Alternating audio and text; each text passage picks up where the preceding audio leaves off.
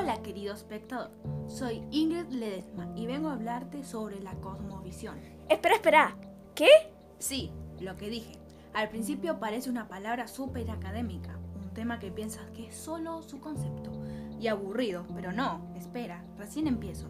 Quédate hasta el final. Esto te lo explicaré a mi manera para que puedas comprenderlo a la perfección.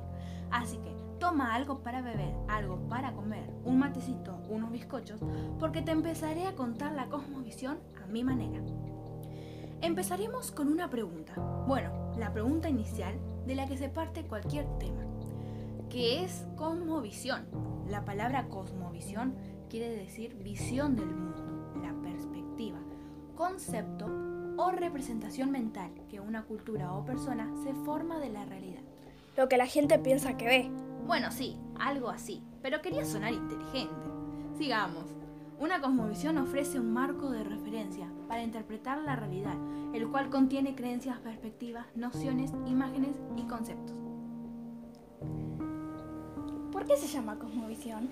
Ah, bien. Tiene su origen en la traducción literal de la palabra alemana, Weltanschauung. Parece chino. Pero no, es alemán, formada a su vez de la palabra Welt, que quiere decir mundo, y Anschauen, que quiere decir mirar u observar. En su traducción, toma del griego la palabra cosmos, que quiere decir mundo o universo, y del latín la palabra vicio.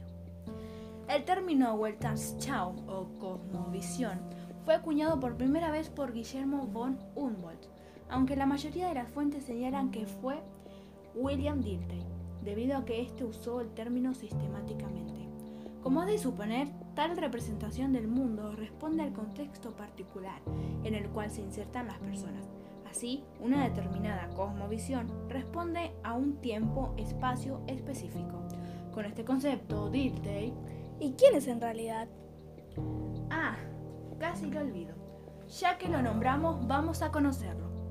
Dilthey fue un filósofo historiador, sociólogo, psicólogo y hermeneuta alemán. Estudió en Heidelberg como profesor de filosofía y en las universidades de Basilea, Kiel, Breslau y Berlín. Combatió el dominio ejercido en el ámbito del conocimiento por las ciencias naturales objetivas. Pretendía establecer una ciencia subjetiva de las humanidades, las ciencias del espíritu. En fin, eso es un poco sobre William Dilthey, pero como vemos era muy inteligente. Podríamos hablar mucho sobre él, pero mejor lo dejamos para otro capítulo y centrémonos en el tema en general. Ahora veamos los tipos de cosmovisión. En realidad existen tantas cosmovisiones como ideologías en el mundo. Sin embargo, todas ellas responden a grandes tipos básicos, según el enfoque o la perspectiva. De acuerdo con William Dilthey, existen tres grandes tipos de cosmovisión, a partir de los cuales se generan todas las demás. La primera, el naturalismo, según la cual el ser humano está determinado por la naturaleza. Segunda, el idealismo de la libertad, en el cual se cree que el individuo ha tomado conciencia de su separación respecto de la naturaleza, por medio del ejercicio de la libertad de elección. Tercera, el idealismo objetivo, según el cual el ser humano se concibe en armonía con la naturaleza. Es importante aclarar que estos tipos de cosmovisión no son puros, lo que quiere decir que simplemente componen una visión dominante, pero no excluyente de otros modelos de pensamiento. ¿La cosmovisión está en todos lados? Buena pregunta. En sí la idea que forma este concepto es de que la experiencia de la vida de la persona se forma justamente a partir de los valores y representaciones de la sociedad en la que se mueve. ¿Cómo cuáles? Pues como las religiones, las artes y la literatura, las ideologías políticas y económicas, la filosofía o el discurso científico son en sí mismos cosmovisiones. Hay tres cosmovisiones que vale la pena nombrárselas. La cosmovisión mítica, los fenómenos meteorológicos, las catástrofes naturales o los fenómenos astronómicos han atemorizado al ser humano desde el principio de los tiempos. Ante esta realidad desconocida, los seres humanos elaboraron unas narrativas que aspiraban a dar explicaciones de cuanto más en el mundo había, para hacerlo más comprensible y habitable. Estos relatos protagonizados por seres poderosos como dioses y titanes, narraban el origen de lo que existía y revelaban la causa de los acontecimientos que de otra manera quedaban sin explicación, como la muerte, los astros, etc. Y en definitiva, ayudaban al ser humano a dotar de sentido su mundo y su vida.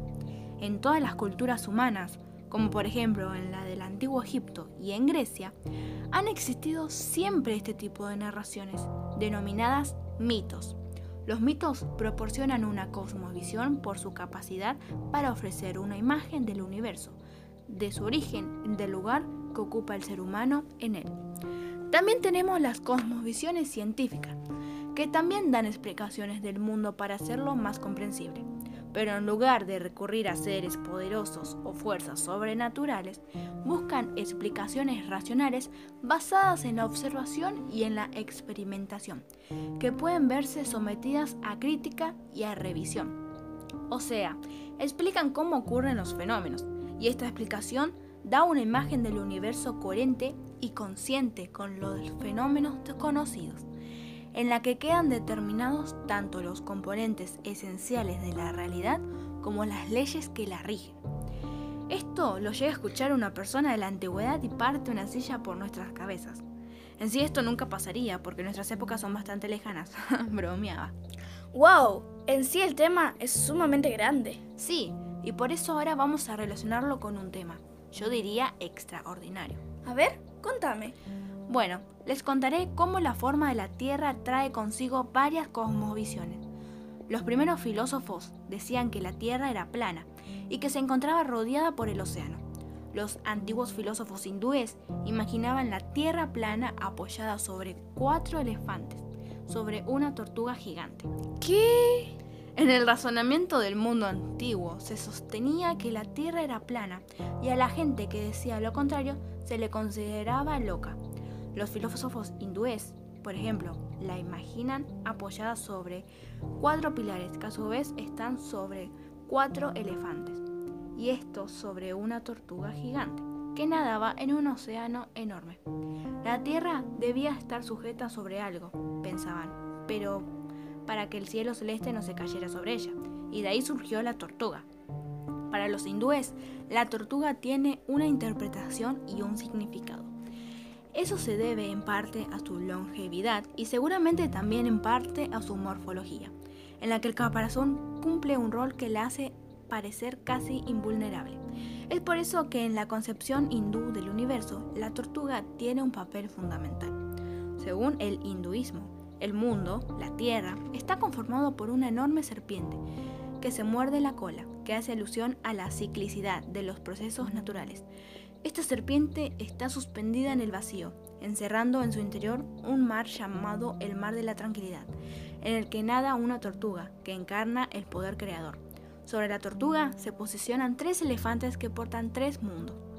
El mundo inferior corresponde a los demonios y el infierno, mientras que el mundo superior es el de los dioses y la felicidad. Por último, el mundo intermedio, el que se atribuye a los hombres y representa a la tierra. Sin palabras.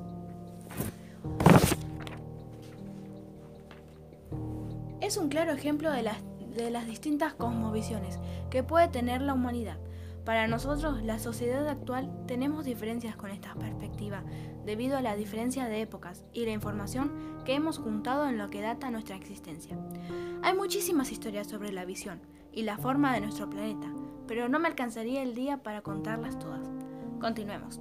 No tardaron en aparecer comunidades y escuelas como la pitagórica, que ya en el siglo VI a.C. había deducido que la Tierra era esférica gracias a una serie de observaciones. Por ejemplo, que al alejarse un barco de la costa, lo primero que dejamos de ver es el casco y lo último las velas, hecho que solo se puede explicar si la Tierra es esférica.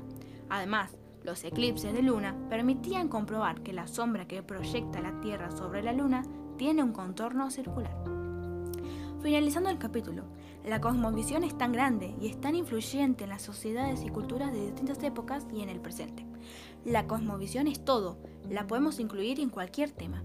En fin, querido espectador, Hemos llegado hasta aquí. Gracias por escucharme. Espero que mi explicación te haya ayudado a comprender más sobre este tema y dado otra visión sobre lo que nos rodea. Soy Ingrid Ledesma y me despido hasta el próximo podcast.